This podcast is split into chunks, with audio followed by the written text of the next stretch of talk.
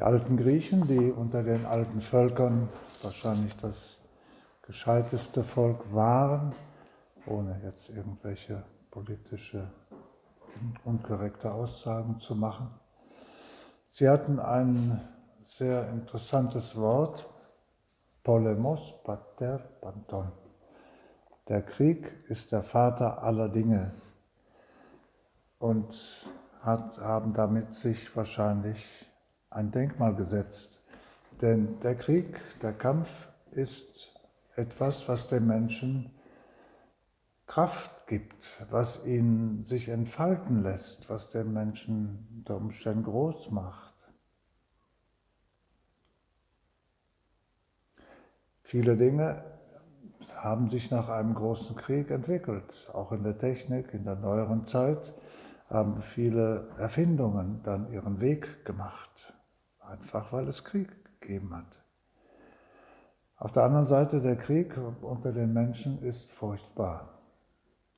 Er geht auf Kosten der Menschen selbst. Sie kommen dabei um.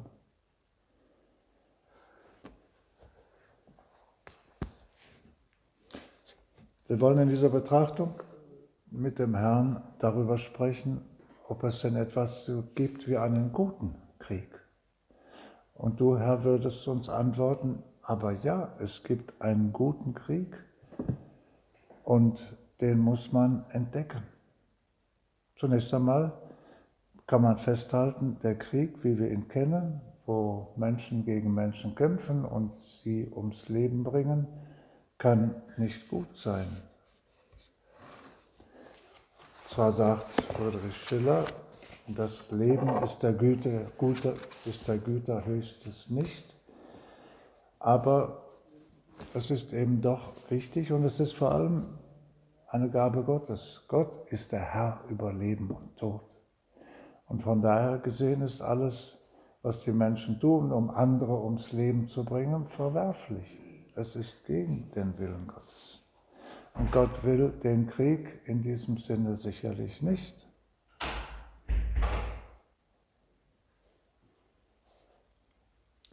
Ich zitiere eine kurze Szene aus dem Buch Die Königin wo in einer anderen Welt, nämlich auf dem Planeten Aya, ein junges Mädchen, Melanie, die Erfahrung macht, wie es auch sein könnte mit dem Krieg.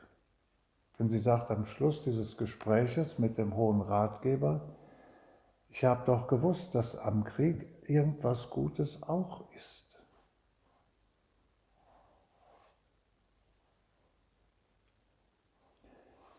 Erzähl mir von deinem Besuch im Tempel der heiligen Jungfrau, sagt der weise Mann. Das war echt super. Eine wunderschöne Architektur. Zum ersten Mal in meinem Leben habe ich erlebt, dass Maria, die Jungfrau, unter den vielen Namen, die sie schon hat, Mutter Gottes, Sitz der Weisheit, Ursache unserer Freude, Mutter der schönen Liebe, Trösterin der Betrübten und so weiter, noch einen weiteren besitzt, den wir auf der Erde gar nicht kennen, nämlich unüberwindliche Heerführerin. Der Hohe Ratgeber lachte.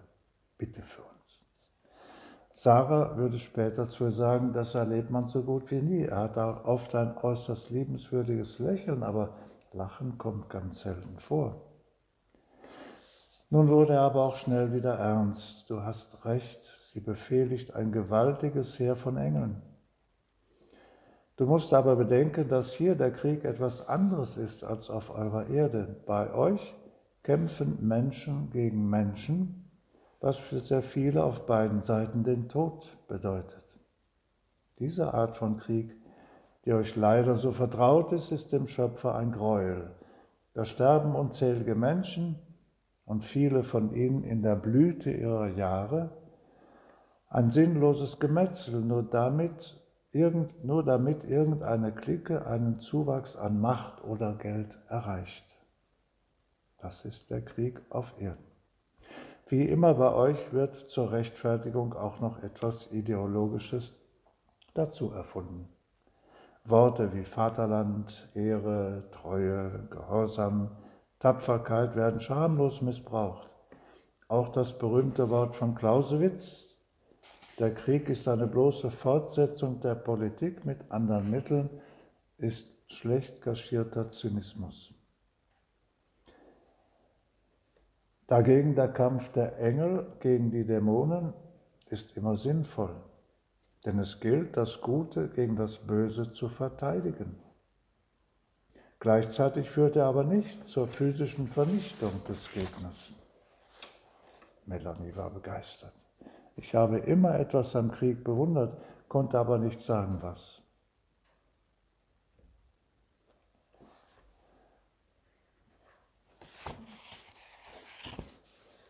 So Kampf als solcher ist nicht schlecht, wenn es nicht darum geht, den anderen zu vernichten.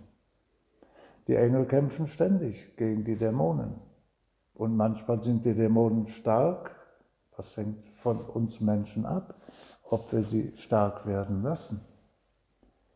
Und die Dämonen können uns auch wirklich nur schaden, wenn wir das zulassen, wenn wir selber schwach werden schwach werden in unserem Kampf, denn unser Kampf ist ein innerer Kampf, der ganz notwendig ist. Wir Menschen, wir müssen kämpfen, denn wir haben ja, viele Spuren des Bösen in uns. Wir haben böse Neigungen in uns. Das leugnen zu wollen, ist unsinnig, denn wir haben sie, jeder. Auch der beste Mensch hat in sich die Neigung zum Stolz zur Eitelkeit, zur Überheblichkeit, dann diese Neigung zur Trägheit, will mich nicht anstrengen, natürlich, das ist Kampf strengt an. Worin besteht dieser innere Kampf? Er besteht darin, dass wir diese Neigungen erkennen und bekämpfen. Das ist schon alles. Die Neigungen zur Trägheit die Neigung aufzutrumpfen. Die sollen mal sehen, was sie an mir haben oder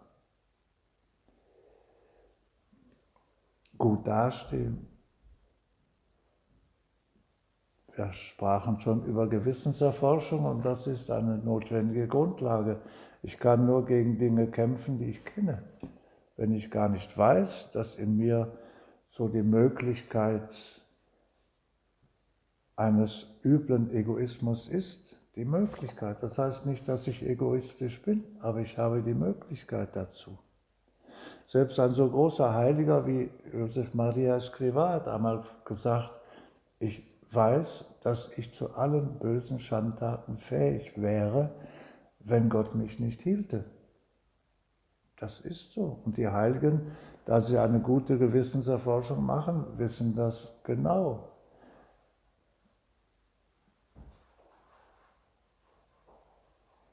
Wenn man den Menschen nicht kennt, dann kann man aus lauter Optimismus denken, ja, dann muss man die Menschen nur richtig erziehen.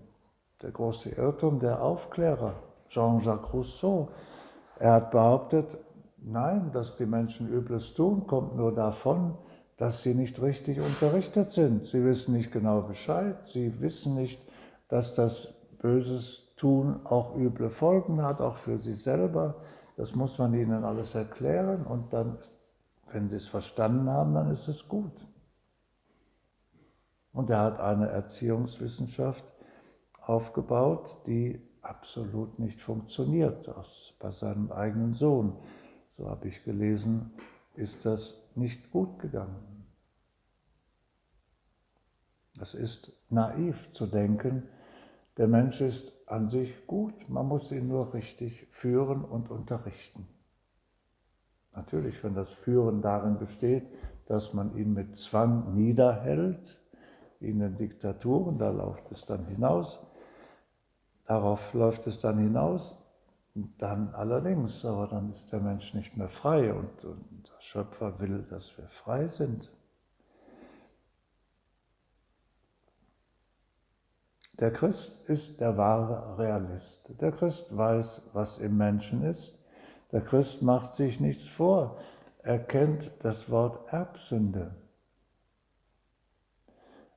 Adam und Eva, unsere Voreltern, von denen wir alle abstammen, Sie haben gesündigt.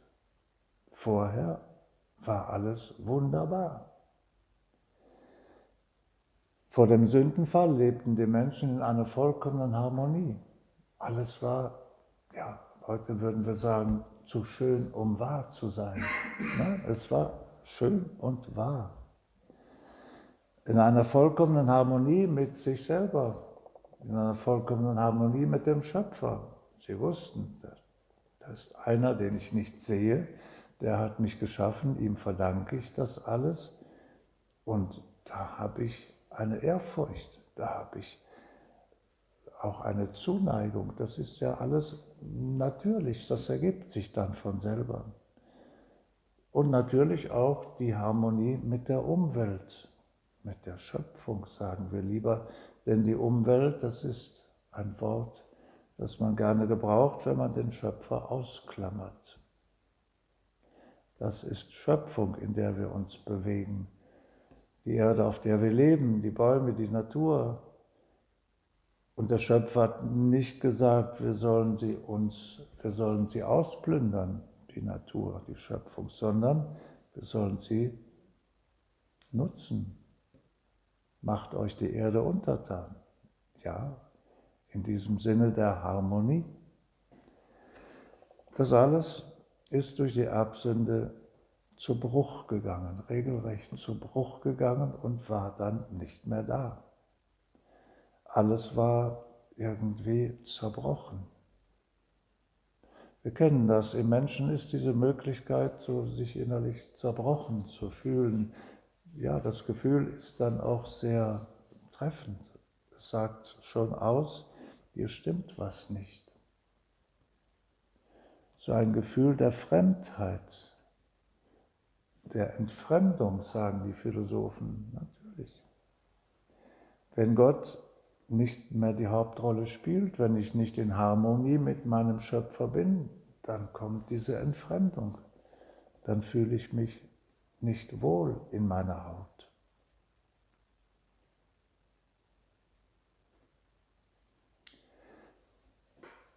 Also dieser innere Kampf, den wir kämpfen können und sollen und der das wiederherstellen kann, was durch die erste Sünde und durch die persönlichen Sünden verloren gegangen ist, dieser innere Kampf, ist Gott gewollt.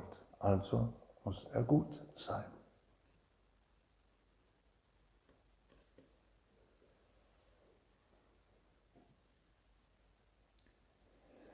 Die Neigungen zum Bösen sind nicht das Böse. Die Neigungen zur Eitelkeit, die Neigung, andere Menschen zu beherrschen, die kann ich selber versuchen zu beherrschen. Ich muss nicht die Hauptrolle spielen. Ich muss nicht im Mittelpunkt stehen, Natürlich, wir haben so eine Neigung dazu. Ich bin ja an sich wichtig. Ich bin sogar der Mittelpunkt der Welt, der Mittelpunkt meines Denkens. Das ist nun mal so. Aber das muss nicht so bleiben.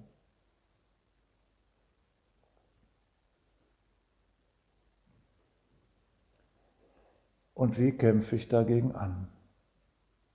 Nachdem ich also festgestellt habe, ich habe die Neigung zur Habgier, das möchte ich jetzt haben. Davon lebt die ganze Wirtschaft, dass die Werbung diese Neigung ausschlachtet. Dieses Auto ist genau das Richtige für dich. Und damit du das erkennst, setze ich eine Frau daneben, die ist ja auch begehrenswert.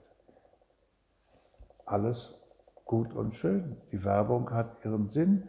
Die Leute müssen die Produkte verkaufen, die sie gemacht haben. Gut und schön. Aber es wird eben appelliert auch an niedere Instinkte. Die Habgier. Dann gibt es wieder Neigungen, das ist individuell verschieden. Manche Leute haben eine Neigung, die andere nicht haben.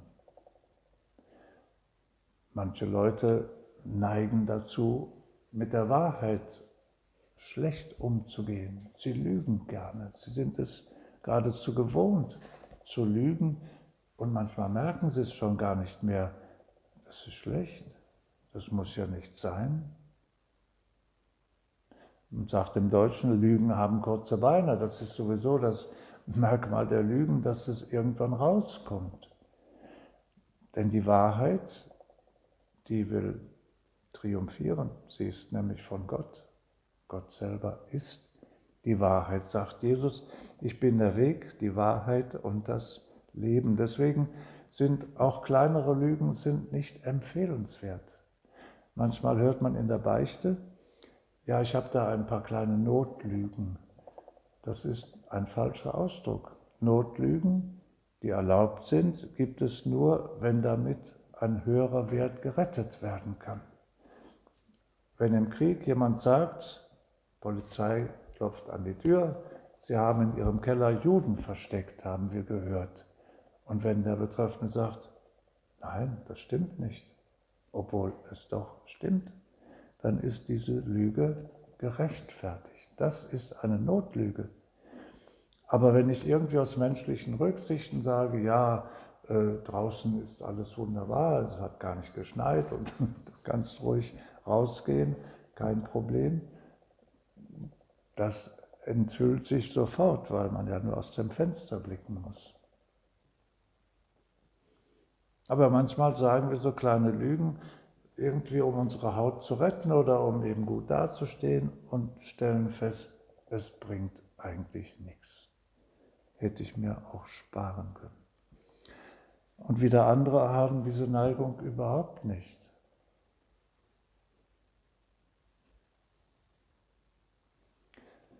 Darum geht es, dass wir die Tugenden fördern und die Neigung zum Bösen bekämpfen. Darin besteht ein Großteil der Heiligkeit, die wir anstreben. Wenn wir wirklich gut sein wollen, schauen wir auf die Heiligen, die haben es geschafft. Die haben auch ihre Neigungen zum Bösen gehabt. Manche haben bis an ihr Lebensende zu kämpfen gehabt. Ja, der Kampf, der Kampf macht uns manchmal nicht gerade Spaß, aber er ist sehr gut. Er ist etwas, was den Menschen wirklich das wiederschenkt, was ursprünglich im Kampf, im Krieg gemeint war. Der Kampf ist wirklich der Vater aller Dinge, wenn er so gesehen wird, wenn es nicht auf Vernichtung ausgeht. Natürlich, das kann es ja nicht sein, dass, wenn wir nur große Werke der Weltliteratur betrachten, großartig ist die Ilias ein Werk von literarischer höchster, höchster Bedeutung. Aber wenn man es liest, nach einiger Zeit ist man irgendwie bedrückt. Es wird immer nur geschildert, wie Leute sich gegenseitig abschlachten. Das soll das Wesen des Menschen sein? Das soll Kultur sein? Nein, eine Verirrung der Krieg, der zur Vernichtung des Gegners führt, ist eine Verirrung. Das ist nicht richtig. Und wenn wir es noch einmal vergleichen mit der Welt der körperlosen Geister, also der Engel und der Teufel, Michael, der Erzengel Michael, bekämpft Satan, er stößt ihn in die Hölle, aber er vernichtet ihn nicht. Satan ist auch ein Geschöpf Gottes. Gott will nicht, dass er vernichtet wird. Natürlich, bei den Dämonen, bei den Teufeln ist keine edle Regung zu finden. Man muss sie bekämpfen und man muss auch keine Rücksicht nehmen, aber nicht vernichten. Kehren wir zurück zum inneren Kampf. Wie kann ich etwas bekämpfen in mir, was mir wirklich zu schaffen macht? ja, diese Trägheit. Für viele überhaupt kein Problem, weil sie gerne arbeiten.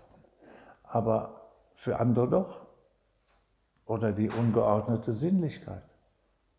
Für manche kein Problem oder nur gelegentlich oder gar nicht. Und für andere ein großes Problem. Und wir wissen ja genau, eine ganze Industrie lebt davon, dass das immer wieder angeheizt wird. Da heißt es kämpfen. Ja, ich schaffe das nicht. Es ist schwer. Ich kann das nicht. Natürlich, manche Kämpfe können wir nicht schaffen. Manche Siege können wir nicht erringen, aber wir haben doch einen Verbündeten. Wir haben dich, Herr, du bist doch derjenige, der Sieger über Sünde und Tod. Und an deinem Sieg willst du uns beteiligen, jawohl. Das ist deine Freude sogar, wenn wir mit dir zusammen kämpfen und wenn wir uns an dich halten.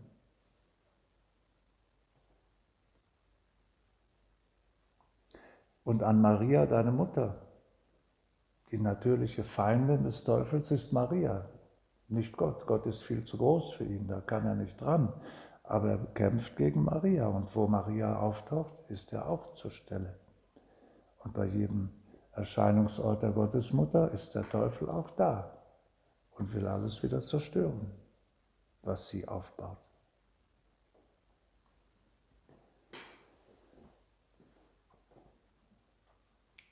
In diesem besagten Roman erlebt das Mädchen Melanie, wie eine ganze Schlacht stattfindet von Engeln gegen die Dämonen und wie die Engel als Heerführerin Maria haben. Maria gibt Anweisungen, die sagt, da wird jetzt eine Front, die muss man bekämpfen. Und wie sie zu ihr aufblicken und sagen, hilf uns, was sollen wir jetzt tun? Die Rolle Mariens in diesem Zusammenhang kennen wir nicht, weil wir in ihr die mütterliche Beschützerin wissen. Aber gegen die Bösen ist sie sehr stark. Ja, die Bösen, die bösen Geister haben Angst vor ihr. Wo sie auftaucht, wollen sie ihr Spiel machen, aber sie haben Angst vor ihr. Sie ist mächtig.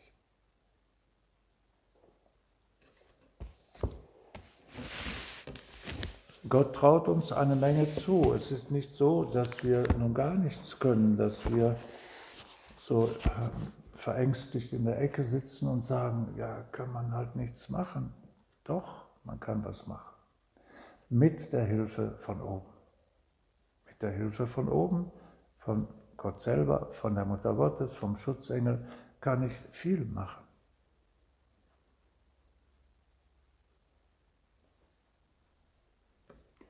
Don Alvaro sagt in einer Predigt oder in einem seiner Briefe, die ich sehr empfehle zu lesen, sie sind wundervoll.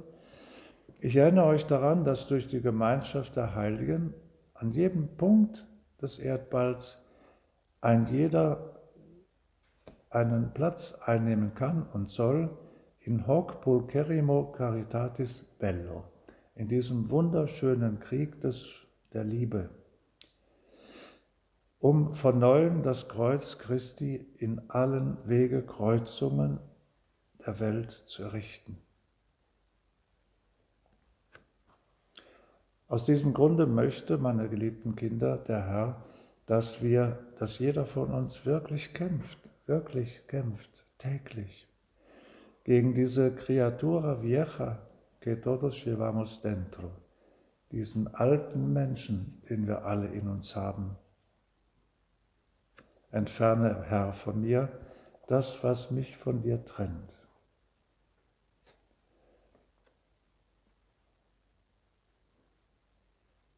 Und hilf mir in meiner Umgebung das Licht eines wahrhaft christlichen Lebens zu verbreiten.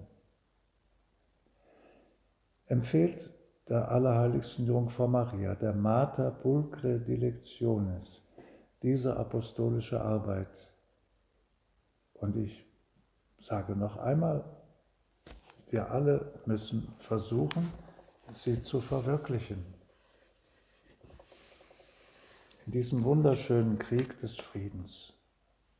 Ein Krieg, der niemanden vernichtet, der das Gute zum Siege bringt und der uns wahrhaft die Freude und den Frieden bringt. Die Alten sagten auch, sie wissen, Pacem parabellum. Wenn du den Frieden willst, dann bereite den Krieg.